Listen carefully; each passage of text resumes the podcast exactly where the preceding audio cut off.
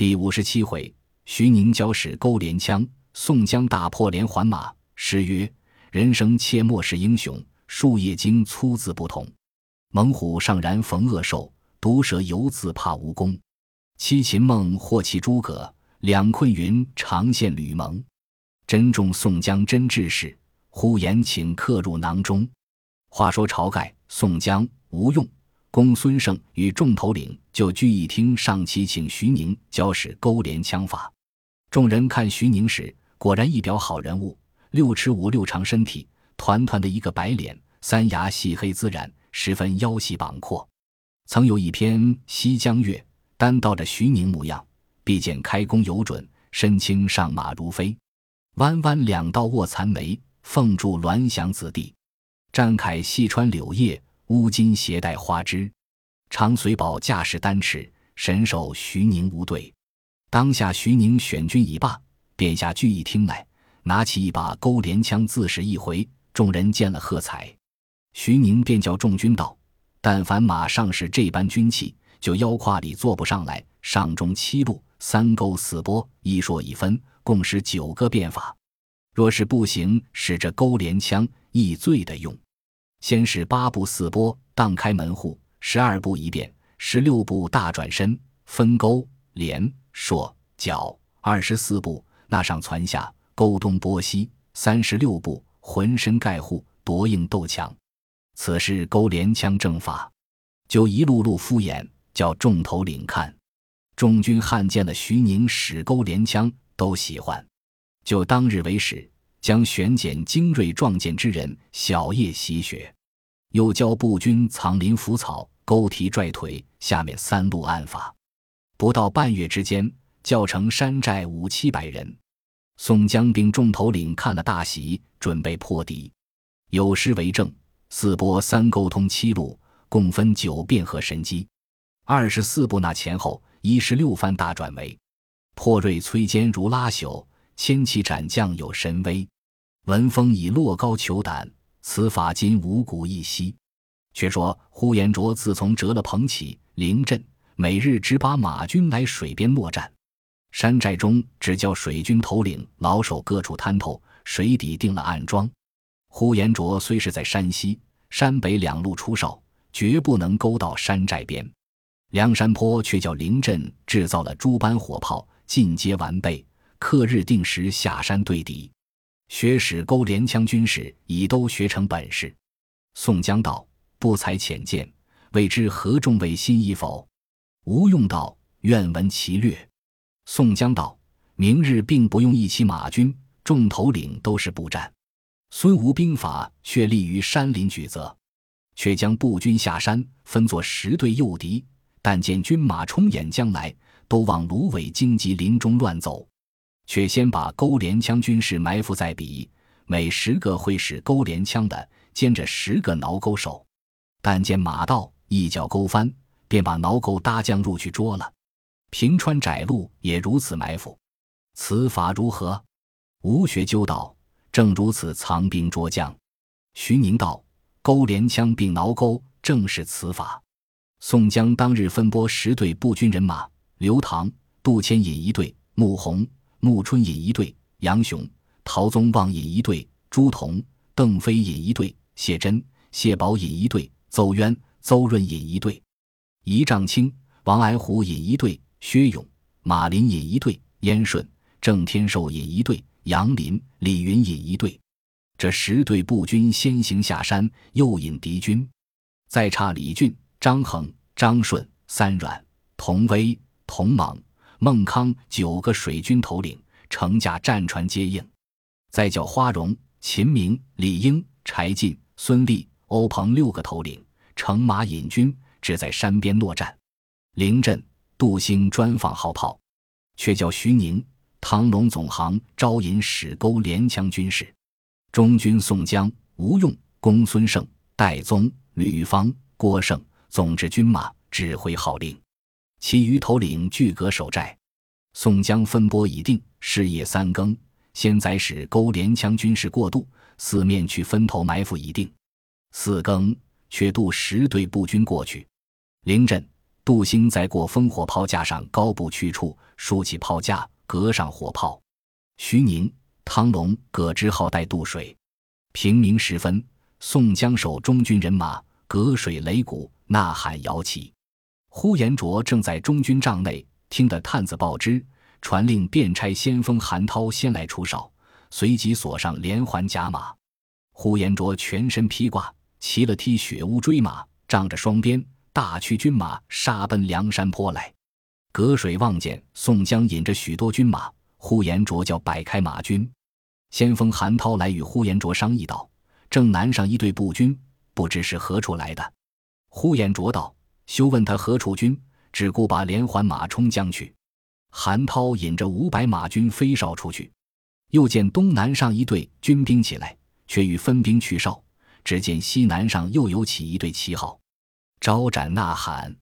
韩涛再引军回来，对呼延灼道：“南边三队贼兵都是梁山坡旗号。”呼延灼道：“这厮许多时不出来厮杀，必有计策。”说犹未了。只听得北边一声炮响，呼延灼骂道：“这炮必是临阵从贼，叫他释放。”众人凭栏一望，只见北边又拥起三队旗号。呼延灼道：“此必是贼人奸计。我和你把人马分为两路，我去杀北边人马，你去杀南边人马。”正欲分兵之际，只见西边又是四路人马起来。呼延灼心慌，又听得正北上连珠炮响。一带直接到土坡上，那一个母炮周回接着四十九个子炮，名为子母炮，相处风威大作。呼延灼军兵不战自乱，即和韩涛各引马步军兵四下冲突。这十队步军东赶东走，西赶西走。呼延灼看了大怒，引兵往北冲将来。宋江军兵尽头芦苇中乱走，呼延灼大驱连环马卷地而来。那甲马一起跑发，收勒不住，竟往败尾折芦之中、枯草荒林之内跑了去。只听里面呼哨响处，勾连枪一齐举手，先勾倒两边马脚，中间的甲马便自咆哮起来。那挠钩手军士一齐搭住，芦苇中只顾妇人。呼延灼见中了勾连枪计，便勒马回南边去赶韩涛。背后烽火炮当头打将下来，这边那边。漫山遍野都是步军追赶着，韩涛、呼延灼部领的连环甲马乱滚滚，都入荒草芦苇之中，尽被捉了。二将情知中了计策，纵马去四面跟寻马军夺路奔走时，更见那几条路上麻林般摆着梁山坡旗号，不敢投那几条路走，一直便往西北上来。行不到五六里路，早拥出一队强人，当先两个好汉拦路。一个是梅遮拦穆红，一个是小遮拦穆春，拈两条坡刀，大喝道：“败将休走！”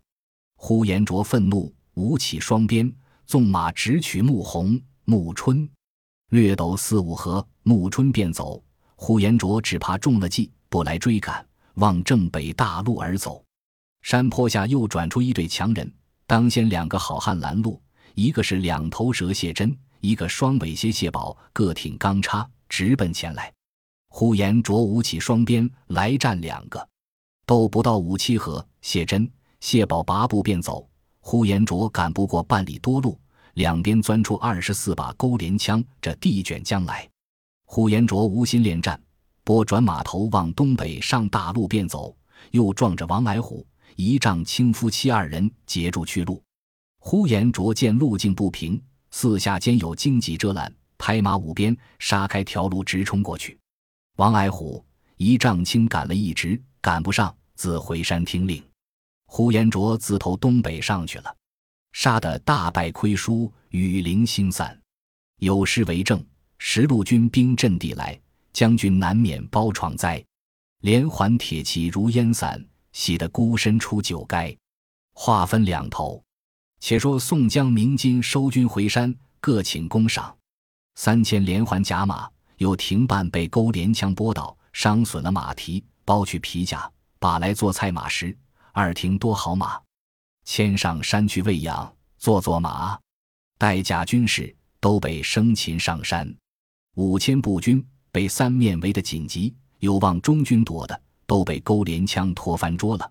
往水边逃命的，尽被水军头领围裹上船去，拽过滩头，拘捉上山。先前被拿去的马匹，并捉去军士，进行复夺回寨，把呼延灼寨栅尽数拆来，水边泊内搭盖小寨，再造两处坐盐酒店、房屋等项，仍前着孙新、顾大嫂、石勇、石谦两处开店。刘唐、杜迁拿的韩涛，把来绑缚借到山寨。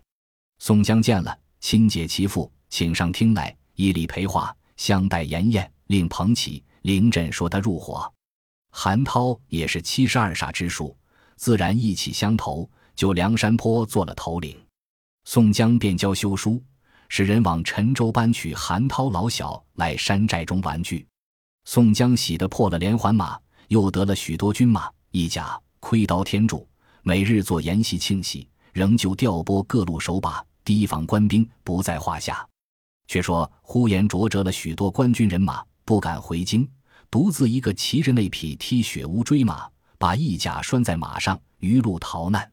却无盘缠，解下束腰金带卖来盘缠。在路寻思道：“不想今日闪得我有家难奔，有国难投，却是去投谁好？”猛然想起青州慕容知府就与我有一面相识，何不去那里投奔他？却打慕容贵妃的关节，那时再引军来报仇未迟。在路行了二日，当晚又饥又渴，见路旁一个村酒店，呼延灼下马，把马拴在门前树上，入来店内，把鞭子放在桌上，坐下了，叫酒保取酒肉来吃。酒保道：“小人这里只卖酒，要肉时村里缺菜杀羊，若要，小人去回买。”呼延灼把腰里料带解下来，取出些金带倒换的碎银两，把与酒保道：“你可会一脚羊肉与我煮了。”就对付草料喂养我这匹马，今夜只就你这里宿一宵，明日自投青州府里去。酒保道：“官人，此间素不妨，只是没好床帐。”呼延灼道：“我是出军的人，但有些处便罢。”酒保拿了银子，自去买羊肉。呼延灼把马背上烧的一甲取将下来，松了肚带，坐在门前，等了半晌，只见酒保提一脚羊肉归来。呼延灼便叫煮了，回三斤面来打饼，打两角酒来。酒保一面煮肉打饼，一面烧脚汤与呼延灼洗了脚，便把马牵放屋后小屋下。酒保一面切草煮料，呼延灼先讨热酒吃了一回，少刻肉熟。呼延灼叫酒保也与他些酒肉吃了，吩咐道：“我是朝廷军官，为因收捕梁山泊失利，待往青州投慕容知府。”你好生与我喂养这匹马，是金上御赐的，名为踢雪乌追马。明日我重重赏你。九保道：敢成相公，却有一件事叫相公得知。离此间不远有座山，唤作桃花山。山上有一伙强人，为头的是打虎将李忠，第二个是小霸王周通，聚集着五七百小喽啰，打家劫舍，如常来搅扰村坊。官司累次着杨捕到官军来收捕他不得，相公夜间需用小心省税。呼延灼说道：“我有万夫不当之勇，便到那厮们全伙都来，也待怎生？至于我好生喂养这匹马，吃了一回酒肉饼子，酒保就店里打了一铺，安排呼延灼睡了。一者呼延灼连日心闷，二乃又多了几杯酒，就合衣而卧，一觉直睡到三更方醒。”只听得屋后酒保在那里叫屈起来，呼延灼听得，连忙跳江起来，提了双鞭，走去屋后问道：“你如何叫屈？”酒保道：“小人起来上草，只见篱笆推翻，被人将相公的马头将去了。远远的望见三四里火把上明，一定是那里去了。有诗为证：周恒瀚海摧残多，车入深山坏却远。不日呼延须入伙。”降魔殿里有姻缘，且说呼延灼道：“那里正是何处？”九保道：“眼见的那条路上，正是桃花山小喽啰偷的去了。”呼延灼吃了一惊，便叫九保引路，就田城上赶了二三里，火把看看不见，正不知投哪里去了。呼延灼说道：“若无了御赐的马，却怎的是好？”九保道：“相公明日须去州里告了，差官军来剿捕。”方才能勾这匹马。呼延灼闷闷不已，坐到天明，早叫酒保挑了一甲，径投青州来。到城里时，天色已晚了，不敢见官，且在客店里歇了一夜。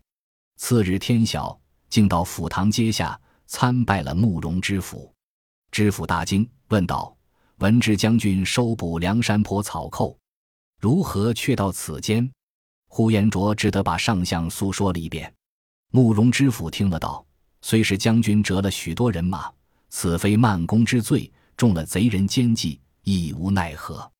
下官所辖地面多被草寇侵害，将军到此，可先扫清桃花山，夺取那匹御赐的马，却收服二龙山、白虎山，未为晚矣。一发剿捕了时，下官自当一力保奏，再教将军引兵复仇，如何？”呼延灼再拜道：“深谢恩相主见，若蒙如此复仇，是当效死报德。”慕容知府叫请呼延灼去客房里暂歇，以免更衣素食。那条假酒保自叫他回去了。遗嘱三日，呼延灼急欲要这匹御赐马，又来禀赋知府，便交点军。慕容知府传点马步军二千，借于呼延灼，又与了一匹青鬃马。呼延灼谢了恩相，披挂上马，带领军兵前来报仇，竟往桃花山进发。且说桃花山上打虎将李忠与小霸王周通，自得了这匹踢雪乌骓马，每日在山上庆喜饮酒。当日有俘虏小喽啰报道：“青州军马来也。”小霸王周通起身道：“哥哥守寨，兄弟去退官军。”便点起一百小喽啰，绰枪上马。下山来迎敌官军。却说呼延灼引起两千军马来到山前，摆开阵势。呼延灼当先出马，厉声高叫：“强贼早来受缚！”小霸王周通将小喽啰一字摆开，便挺枪出马。怎生打扮？有诗为证：“身着团花宫锦服，手持走水绿沉枪，面阔体强身似虎。”进到周通小霸王。当下呼延灼见了周通，便纵马向前来战。周通也跃马来迎，二马相交，斗不到六七合，周通气力不佳，拨转马头往山上便走。呼延灼赶了一直，怕有计策，急下山来扎住寨栅，等候再战。却说周通回寨里，见李忠诉说，呼延灼武艺高强，遮拦不住，只得且退山上。倘或他赶到寨前来。如之奈何？李忠道：“我闻二龙山宝珠寺花和尚鲁智深在彼，多有人伴，更兼有个什么青面兽杨志，又新有个行者武松，都有万夫不当之勇。不如写一封书，使小喽啰去那里求救。若解得危难，拼得头托他大寨，月中纳他些进奉也好。”周通道：“小弟也多知他那里豪杰，只恐那和尚记当初之事，不肯来救。”李忠笑道：“他那时又打了你，又得了我们许多金银酒器去，如何倒有见怪之心？他是个直性的好人，使人道比，必然亲引军来救应。”周通道：“哥哥也说的是，就写了一封书，差两个了事的小喽啰从后山学江下去，取路头二龙山来。行了两日，早到山下，那里小喽啰问了悲喜来情。且说宝珠寺里大殿上坐着三个头领。”为首是花和尚鲁智深，第二是青面兽杨志，第三是行者二郎武松。前面山门下坐着四个小头领，一个是金眼彪施恩，原是孟州牢城使管营的儿子，为因武松杀了张都监一家人口，官司着落他家追捉凶身，以此连夜窃家逃走在江湖上。后来父母俱亡，打听的武松在二龙山，连夜投奔入伙。一个是操刀鬼曹正。原是同鲁智深、杨志收夺宝珠寺，杀了邓龙，后来入伙。一个是菜园子张青，一个是母夜叉孙二娘，这是夫妻两个。原是孟州到十字坡卖人肉馒头的，一来投奔入伙。曹正听得说桃花山有书，先来问了详细，直去殿上禀赋三个大头领知道。智深便道：洒家当初离五台山时，到一个桃花村投宿。好生打了那周通搓鸟一顿，李忠那丝血来认得洒家，却请去上山吃了一日酒，结识洒家为兄，留俺做个寨主。俺见这厮们牵令，被俺卷了若干金银器撒开他，如今来求救，且看他说什么。方那小喽啰上关来，曹正去不多时，把那小喽啰引到殿下，唱了诺，说道：“青州慕容知府近日收得个征进梁山坡失利的双鞭呼延灼，如今慕容知府先交扫荡俺这里桃花山、二龙山、白虎山几座山寨，却借军与他收捕梁山坡复仇。俺的头领今欲齐请大头领将军下山相救。明朝无事了时，情愿来那进奉。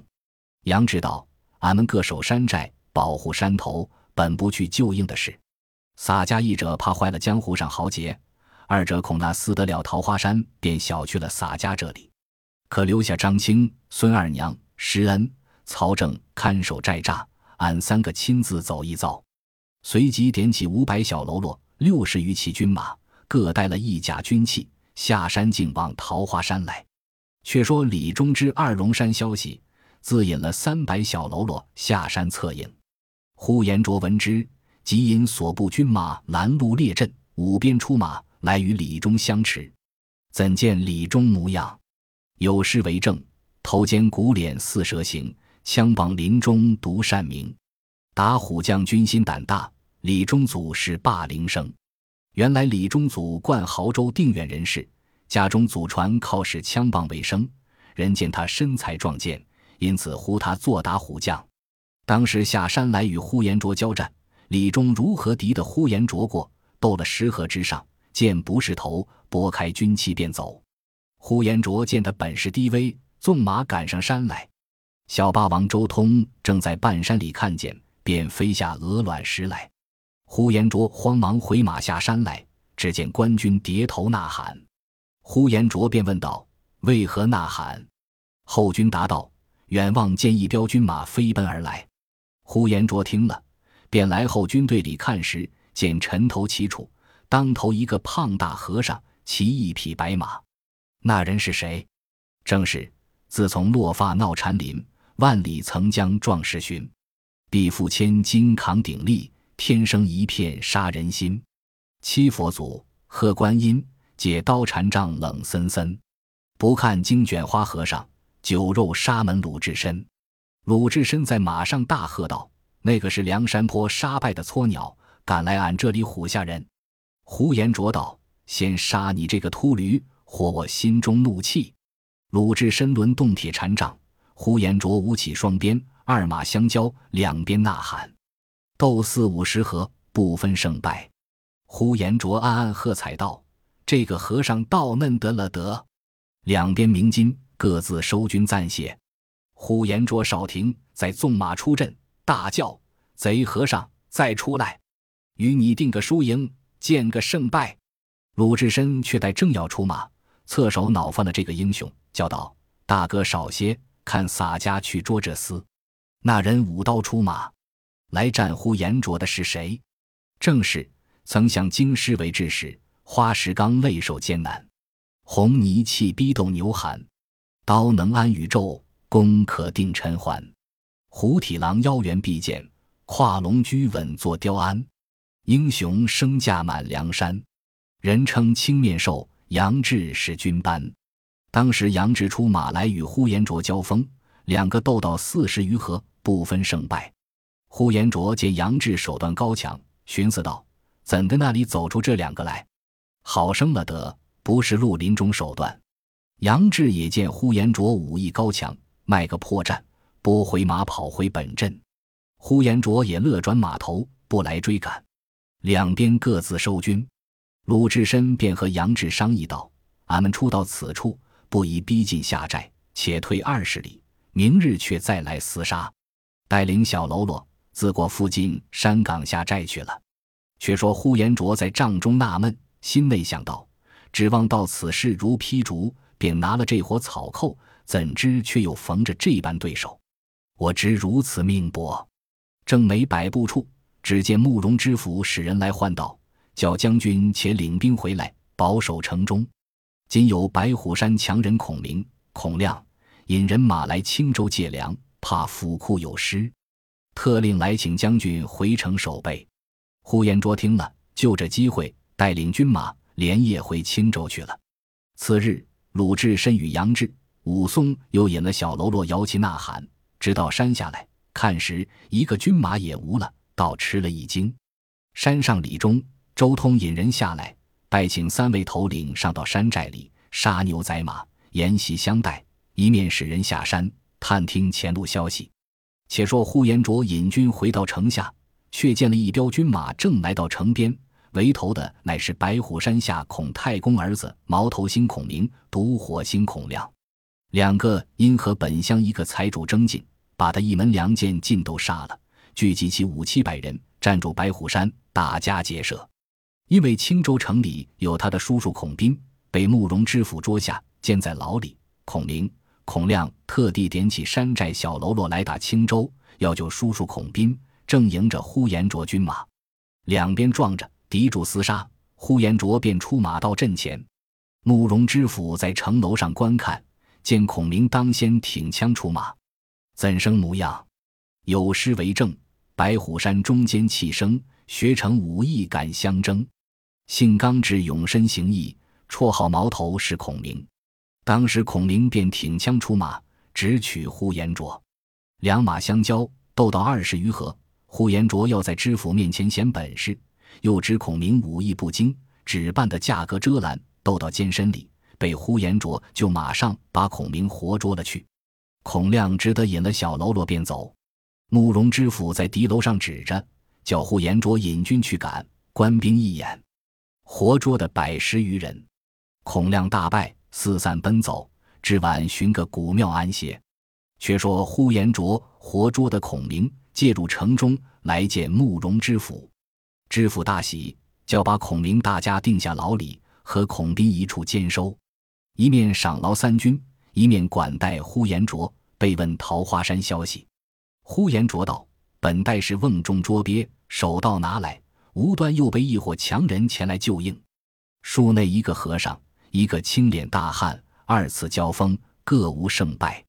这两个武艺不比寻常，不是绿林中手段，因此未曾拿得。”慕容知府道：“这个和尚便是延安府老种经略帐前军官提辖鲁达，今次落发为僧，唤作花和尚鲁智深。这一个青脸大汉，亦是东京殿帅府制史官，唤作青面兽杨志。再有一个行者，唤作武松，原是景阳冈打虎的武都头，也如此武艺高强。这三个站住二龙山，打家劫舍，累次抵敌官军，杀了三五个捕道官。”直至如今未曾捉得。呼延灼道：“我见这厮们武艺精熟，原来却是杨志使和鲁提辖，名不虚传。恩相放心，呼延灼已见他们本事了，只在早晚一个个活捉了解官。知府大喜，设宴管待已了，且请客房那些不在话下。